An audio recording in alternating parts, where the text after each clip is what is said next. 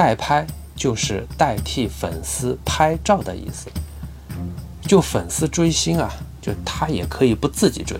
现代生活大家都很忙的，谁有空整天追这个明星跑来跑去的？接机你也要去，活动你也要去，拍戏你又要去看，没有这个时间的，所以就大家一起花个钱，他请一个代拍，他帮你们拍完啊，照片给你们，你们自己发朋友圈干嘛都可以。这就等于说，好像是自己亲临现场一样，对吧？这样追星的。是没有诚意的啊！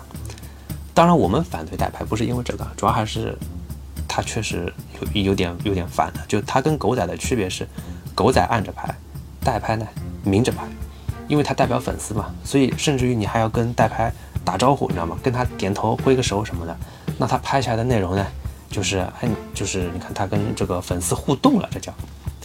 其实如果只是这样的，那代拍就拍嘛。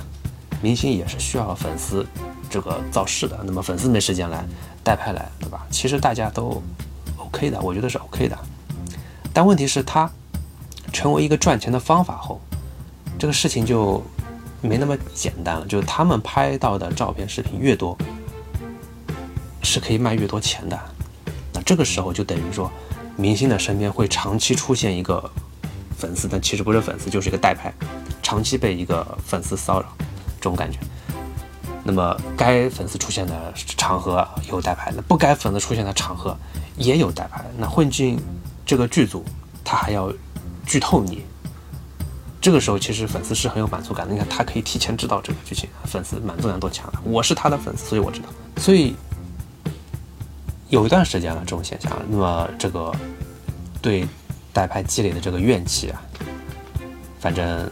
不是刚有消息说某个剧组把人家代拍给打了吗？首先打人肯定是不对的，对吧？而且怎么可以打代拍呢？对不对？打代拍就是打粉丝啊，人家是粉丝的代表，这也是为什么你很难管他，就是因为他说起来他自己是粉丝啊，对不对？我是粉丝，我喜欢你啊，我看到你就兴奋，我一兴奋就想拍你。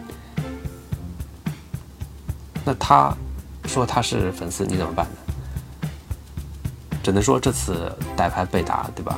就是说代拍这个职业呢，你如果穿着打扮、年龄、气质不像个粉丝的话，那你工作起来呢要小心一点，对吧？